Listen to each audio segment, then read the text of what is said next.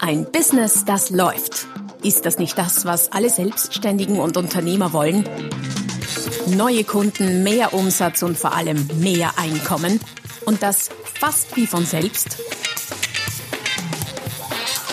In diesem Podcast erfährst du wöchentlich praktisch umsetzbare Tipps und Strategien, mit denen du dein Geschäft verwandelst.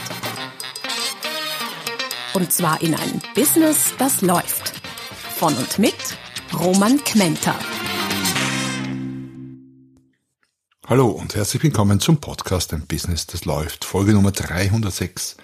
Die magischen sieben ist der Titel der Folge, wie du mit Neukunden Vertrautheit aufbaust, bevor du sie triffst. Vertrautheit verkauft, sagt man. Die Frage ist, wie schafft man allerdings diese Vertrautheit mit neuen Kunden und zwar idealerweise noch vor so dem richtigen ersten Kontakt, vor dem ersten längeren Gespräch. Das ist eine spannende Frage, die auch durchaus Auswirkungen aufs Business hat. In manchen Businesses gibt es ja diese ersten wichtigen Kundengespräche, in sehr vielen sogar. Und äh, genau da ist das hilfreich, wenn man, bevor man in das Gespräch kommt, schon ein gewisses Maß an Vertrautheit aufgebaut hast. Aufgebaut hat. Wie das geht, das hat mit den magischen sieben zu tun. Was ich dir heute mitgebracht habe, Strategien, wie du das schaffst und in dein Businesskonzept integrierst. Bei Gelegenheit schau auch gerne vorbei auf der www.romagmenta.com. Dort findest du nicht nur jede Menge Bücher, sondern auch diverse Downloads zu unterschiedlichen Themen, die dir helfen, dein Business noch erfolgreicher zu betreiben. Zurück zum Thema Vertrautheit verkauft. Es gibt in der Verhaltenspsychologie diesen sogenannten Mere Exposure Effekt. Was heißt das? Wenn man es einfach übersetzt, heißt das der Effekt der, der bloßen äh, des bloßen Zeigens oder der bloßen Aussetzung. Das heißt, alleine dadurch, dass man einen Reiz wahrnimmt, tut sich schon etwas. Man hat das zum Beispiel getestet, indem man Testpersonen Zeitungen oder Zeitschriften durchblättern hat lassen. In diesen Zeitschriften waren Anzeigen platziert von frei erfundenen Firmen mit frei erfundenen Namen oder auch frei erfundenen Produkten mit frei erfundenen Namen. Und man hat dann äh, die Personen, die Testpersonen äh, befragt, welche Anzeigen sie wahrgenommen haben, welches sie sich gemerkt haben, wie sie diese Anzeigen einschätzen, wie sympathisch diese Anzeigen gewirkt haben und so weiter und so fort. Also das, was man sonst auch bei Mediatests, Werbemitteltests etc. macht. Wie gesagt, mit dem Unterschied, dass all diese äh, Firmen frei erfunden waren und äh, recht neutrale Namen gehabt haben auch. Was spannend war, ist, dass man manche dieser Anzeigen weniger oft gezeigt hat und andere häufiger. Und siehe da, bei den Sympathiewerten haben die Anzeigen, die häufiger gesehen wurden, von den Testpersonen auch deutlich besser abgeschnitten. Deswegen dieser Mere Exposure Effekt. Das heißt, alleine dadurch, dass wir einem Reiz häufiger ausgesetzt sind, finden wir ihn schon sympathischer. Immer vorausgesetzt, äh, dass nicht jedes Mal, wenn wir auf den Reiz treffen, das mit einer unangenehmen Erfahrung verknüpft ist. Aber ansonsten, Häufigkeit unterstützt Sympathie. Ähm, ein anderes, eine andere Studie gelesen vor einiger Zeit, die jetzt nicht unter dem Titel Mere Exposure Effekt lief, aber aus meiner Sicht trotzdem was zu tun hat damit, nämlich mit Nahrungsmitteln. Was schmeckt uns und was nicht? Und wir würden ja meinen, ja, wir, wir konsumieren das, was uns schmeckt. Ja, stimmt schon auch, aber es ist auch umgekehrt. Es schmeckt uns das, was wir konsumieren. Zum Beispiel würde ich behaupten, Kaffee. Ich trinke ihn ganz gern äh, schwarz, stark, ganz kurz, klein. Espresso sozusagen, aber aus diesen italienischen Schraubkannen. Ihr kennt diese Bialetti-Kannen, diese kleinen. Und die machen richtig kräftigen Kaffee. Und ich behaupte mal, ich mag ihn, aber ich behaupte mal, wenn jemand, der noch nie Kaffee getrunken hat, diesen Kaffee trinkt, dann schmeckt ihm der nicht. Das gleiche wahrscheinlich mit, mit äh, hochprozentigen Getränken, mit Rotwein. All das muss man, ich sage immer, trinken lernen. Das ist nichts, was einem von Haus aus schmeckt, anders als, ich sag mal, äh, Fruchtsaft, Coca-Cola oder sowas. Ähm, aber eben durch dieses wiederholte Trinken kommt man auf den Geschmack. Und genau diesen Effekt, diesen äh, verhaltenspsychologischen Hebel können wir im Verkauf auch einsetzen, indem wir sagen, okay, wenn das so ist, dann entsteht Vertrautheit durch mehrmaligen Kontakt, klar, und Sympathie durch verstärkte Vertrautheit.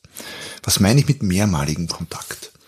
Naja, man sagt sowas wie fünf, sechs, sieben Kontakte innerhalb von zwei bis drei Wochen. Es kommt natürlich sehr stark auf die Situation an, auf die Branche, aufs Produkt, auf dich, auf den Kunden.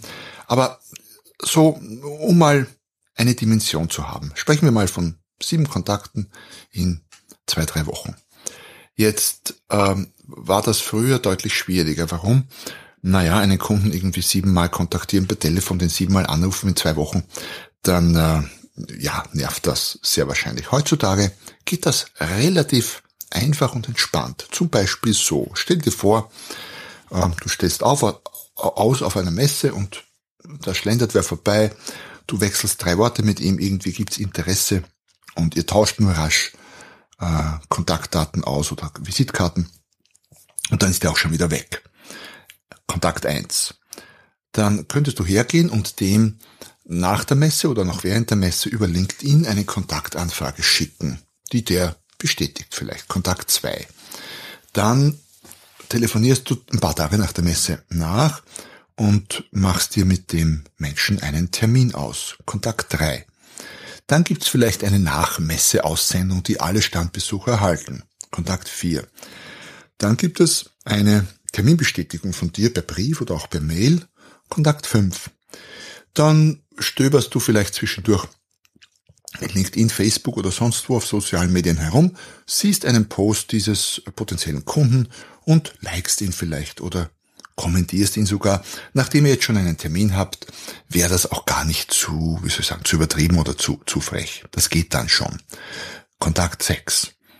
Äh, Kontakt 7 könnte sein, wissen wir natürlich nicht so genau, der Kunde sieht zufällig einen deiner Posts auf LinkedIn, Instagram, Social Media, wo auch immer. Kontakt 7. Und dann kommst du tatsächlich zum Termin hin, triffst den Menschen physisch zu einem quasi ersten längeren Gespräch, wenn äh, du typischerweise solche Gespräche mit Kunden führst. Könnte auch ein längeres äh, Telefonat sein oder ein Zoom-Call heutzutage, Teams-Meeting, das ihr vereinbart habt. Wäre schon Kontakt 8.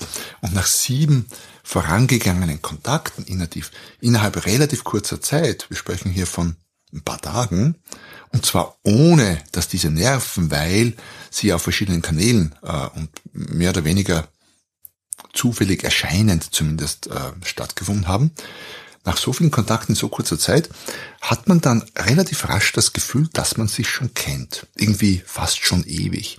Das Gefühl, wie ich immer wieder feststelle, stellt sich ziemlich rasch ein, wenn es so viel Kontakt in so relativ kurz bemessener Zeit gibt. Und ja, das wäre so ein Beispiel äh, für diese magischen sieben, diese magischen sieben Kontakte.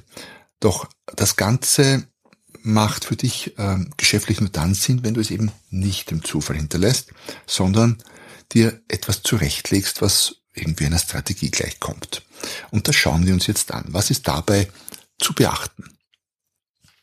Also ein paar Tipps, wie du das äh, quasi für dich standardisieren kannst und eine Strategie ausarbeiten kannst. Das erste ist schon mal, überlass das nicht dem Zufall.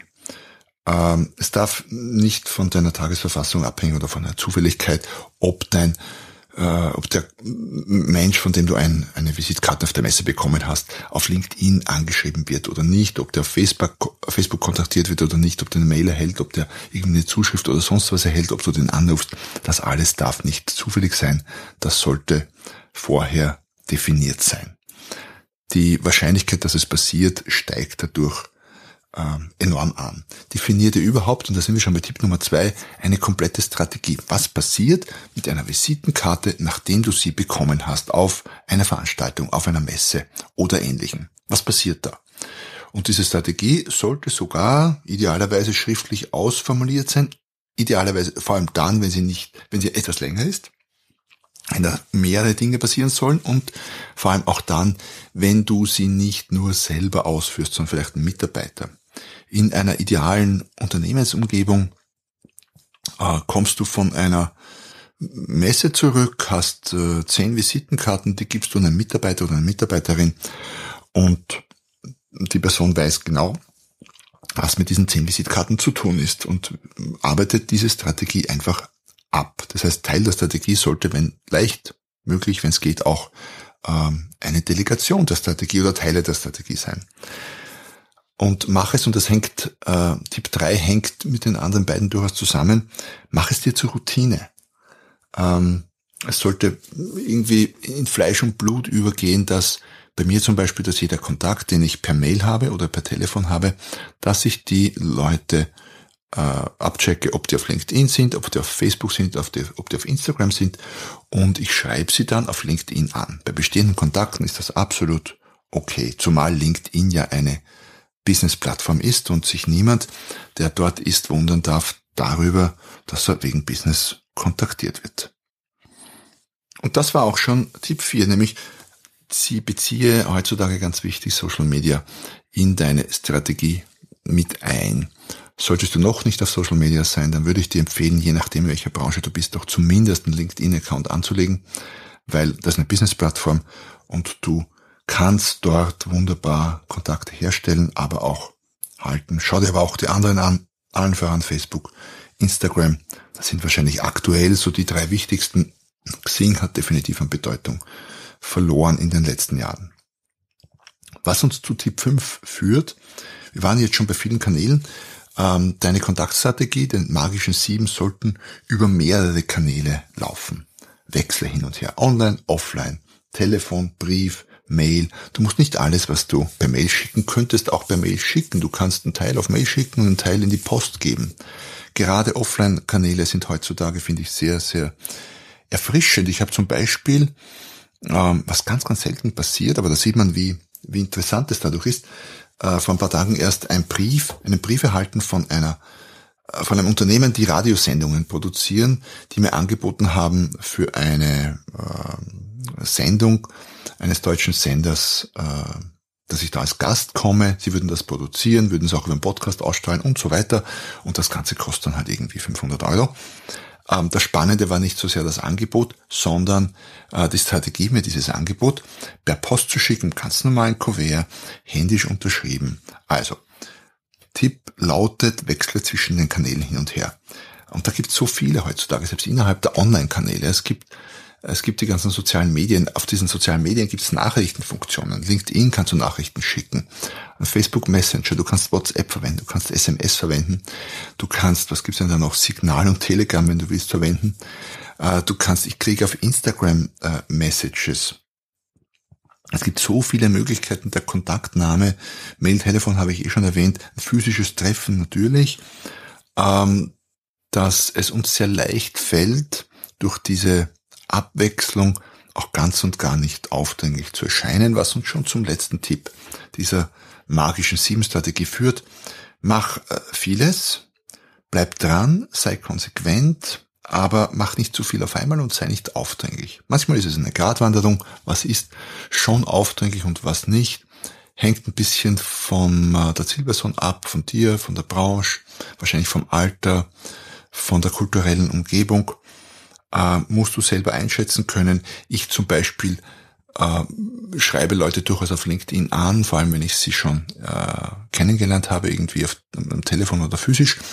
Aber bei Facebook bin ich dann eher zurückhaltend, weil Facebook doch eher eine private Sache ist, vor allem dann, wenn ich sehe, dass äh, die Person ihr Facebook-Profil sehr privat führt wenn das jemand ist, wo, wo man sofort sieht, ah, Facebook-Profil, da geht nur um Business, dann würde ich mich durchaus auch auf Facebook befreunden mit der Person.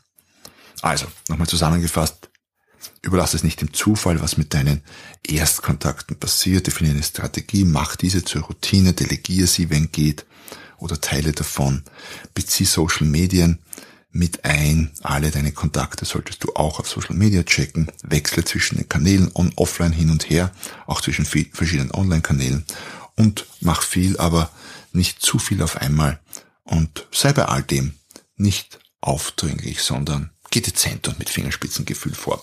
Und wenn du das tust, wenn du das tust, dann bin ich ganz überzeugt, dass äh, dein Kontaktnetzwerk ganz automatisch nicht nur wachsen wird, sondern dass sich die Kontakte auch vertiefen werden. Denn aus einem Messekontakt, aus einem äh, Kontakt, den man bei irgendeiner Veranstaltung mal gehabt hat, kann, wenn man es gut macht, natürlich ein vielleicht sogar langjähriges oder großes Geschäft entstehen. In dem Sinne wünsche ich dir sehr viel Erfolg beim äh, Kontakt nehmen, beim Kontakt herstellen, beim Kontakt halten und bei allem, was du tust und freue mich, wenn du nächstes Mal wieder dabei bist, wenn es wieder heißt Business, das läuft.